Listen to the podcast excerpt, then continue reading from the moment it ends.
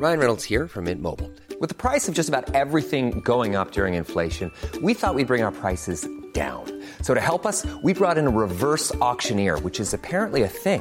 Mint Mobile unlimited premium wireless. Ready to get 30, 30, bit to get 30, bit to get 20, 20, 20, bit to get 20, 20, bit to get 15, 15, 15, 15 just 15 bucks a month. So, Give it a try at mintmobile.com slash switch.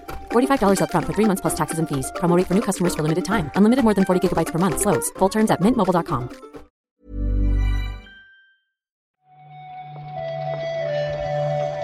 Buenos días, bienvenidas, bienvenidos a esta nueva recarga activa.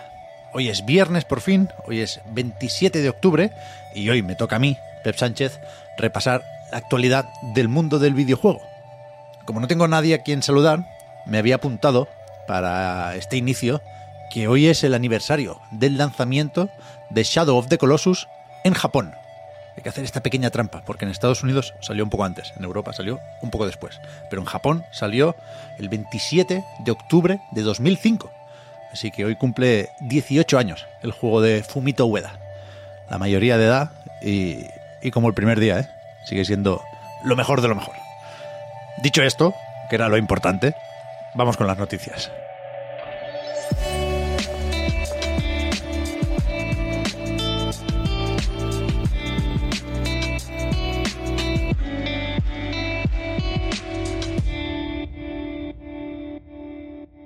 Tenemos para empezar un par de informes financieros, que quizás no son los más interesantes por los numericos que traen, ni los más reveladores en cuanto a catálogo y futuros lanzamientos, ¿no? Pero en Ubisoft, por ejemplo, han concretado un poco la nueva, la enésima ventana de lanzamiento para Skull and Bones. Se espera el de los barquitos para este año fiscal, para el último trimestre, que es el que va de enero a marzo de 2024. Así que si los reyes os traen un sobre con dinerico, apar- apartáis, ¿qué? 80 cucas para, para Skull and Bones. Yo creo que será uno de los primeros imprescindibles de- del año próximo. Por lo demás, parece que están más o menos contentos con el lanzamiento de Assassin's Creed Mirage, que de hecho no entra en, el informe en este trimestre, porque llega hasta septiembre y salió el 5 de octubre. Pero comentan que ha sido un estreno sólido y que sí ha ayudado a vender más de lo esperado eh, entregas anteriores de Assassin's Creed. Con lo cual, por ahí suben un poco los numeritos, también crece bastante. Eh, Rainbow Six Siege, la verdad es que no estoy al tanto de qué eventos o actualizaciones o torneos explican este crecimiento. Se viene también eh, Rainbow Six Mobile, que es uno de los que faltan por salir este año fiscal. También el Prince of Persia, The Lost Crown, Avatar, Frontiers of Pandora. Parece que vuelven a coger ritmo en, en Ubisoft. Y el que no llegará este año fiscal, y según dicen en el informe, era eh, lo que estaba previsto hasta ahora, es un gran juego que no especifican, pero que todo el mundo da por hecho que es ese Star Wars Outlaws, que es verdad que en la presentación del Noe 3 se, se anunció para 2024, yo no lo esperaba para el primer trimestre de, de ese año, pero en cualquier caso veremos si, si llega a ese año fiscal 24-25, es decir, antes de abril de 2025. Hay tiempo, hay tiempo. Tenemos también informe financiero de Capcom. Y aquí hay dos datos que yo creo que merece la pena subrayar. El primero es que con los números de esta primera mitad del año fiscal, llevan seis meses, quedan otros seis, la previsión es que acabe siendo este el undécimo año con crecimiento en las ventas o en la facturación de la compañía. Bien, en este último trimestre, quien más ha contribuido a esto es Street Fighter VI, que lleva dos millones y medio de copias. También se sigue vendiendo bastante el remake de Resident Evil 4, que va por 5 millones y medio, y hay unos cuantos juegos que tienen ya sus añitos, pero que siguen vendiendo moderadamente bien. Otro millón de Resident Evil 2, lleva 13 en total, que está muy bien, y el que no ha podido contribuir a la causa como se esperaba es Exoprimal, que de hecho ni siquiera dan cifras de ventas y hablan de solo un millón de jugadores. Digo solo, aunque un millón de personas son muchas personas, porque recordad que esto está en Game Pass y se pudo probar con betas abiertas y leches, pero parece que no, no interesa mucho el de los dinosaurios y los exoesqueletos. Más allá de esto, ya digo, pocas pistas sobre futuros lanzamientos. Seguimos sin fecha para Dragon's Dogma 2. Paréntesis, hay un avance en anightgames.com, que lo estuvo probando Juan el otro día. Y ni idea, por supuesto, de, de si toca ahora o no remake de Code Verónica. Yo creo que no, yo creo que no. Dejamos, por ahora, los informes, que, que dan un montón para ir comentando los próximos días, pero vamos con Alan Wake 2, que sale hoy, cuyos análisis se publicaron ayer. Parece que en general ha gustado mucho. Y también ayer anunciaba Remedy que eh, habrá New Game Plus o nueva partida más próximamente. No está de lanzamiento, pero no debería tardar en llegar esta posibilidad de rejugar Alan Wake 2 con algunos cambios. Además, parece que aparte de un nuevo nivel de dificultad, habrá toquecitos en la narrativa, yo creo que en forma de cambios en los coleccionables, dan a entender, pero ya, ya veremos. Primero hay que terminarlo la primera vez y, si eso para más adelante quedan las expansiones, cuidado.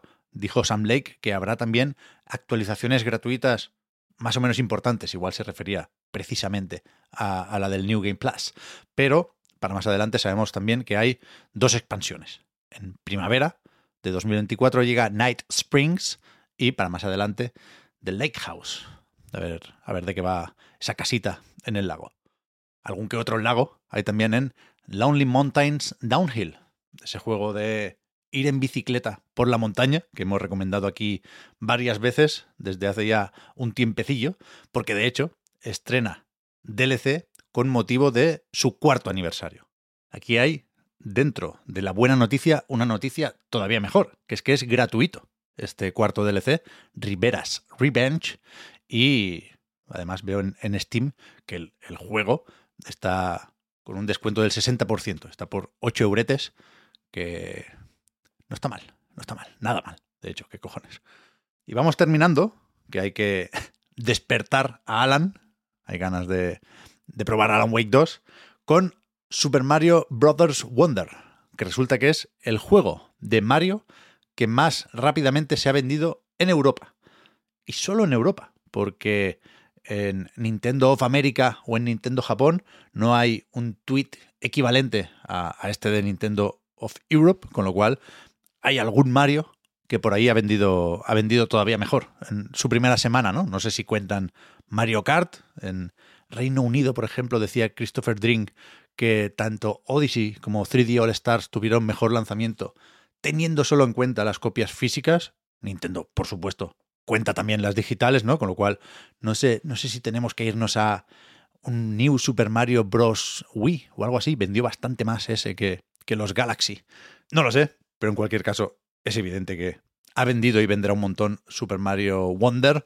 No sé si tendremos cifra en el informe financiero que Nintendo publica a principios de noviembre, porque está fuera de este trimestre, pero a veces Nintendo, sobre todo cuando tiene buenas noticias, hace aquello de adelantar alguna cifra de, del, del trimestre siguiente. En cualquier caso, ya sabemos que siempre nos acabamos enterando de cuánto venden los juegos de Nintendo, así que ya, ya le pondremos número a, a esta efeméride como mínimo en, en el viejo continente, ¿no? Y ahora que estamos justamente con este Mario, ¿no? Pensando en la flor maravilla y en cómo se hacen las pantallas de un plataformas así, permitidme un último recordatorio sobre la mesa redonda que estamos organizando con UDIT sobre diseño de niveles. Esta tarde, de 5 a 7, en las instalaciones de este centro, me han dicho que está cerquita del Metro Colombia, en Madrid. Estará Víctor moderando una mesa redonda a la que podéis asistir. La entrada es gratuita, pero hay que reservar plaza. Habrá un enlace en la descripción de, de este podcast. Y si por lo que sea no va bien, pues tenéis más enlaces en nuestras redes sociales o en anightgames.com. Y, y, nada, los que no podemos ir, pues estaremos viéndolo también, ¿eh? porque se emitirá esto en nuestro canal de Twitch, también en el canal de YouTube de Udit. Y en principio si, si no hay ningún problema, que no debería, se, se quedará esto ahí para consultarlo cuando vaya bien. Que vaya bien también el fin de semana, ¿eh? Muchas gracias por el apoyo. Patreon.com barra a Reload.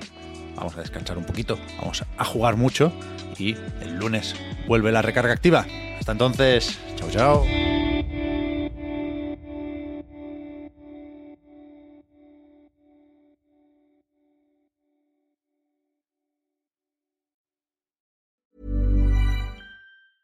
Hi, I'm Daniel, founder of Pretty Litter. Did you know cats tend to hide symptoms of sickness and pain? I learned this the hard way after losing my cat, Gingy. So I created Pretty Litter, a health monitoring litter that helps detect early signs of illness by changing colors, saving you money and potentially your cat's life. Pretty Litter is veterinarian developed, and it's the easiest way to keep tabs on your fur baby's health right at home. Go to prettylitter.com and use code ACAST for 20% off your first order and a free cat toy. Terms and conditions apply. See site for details.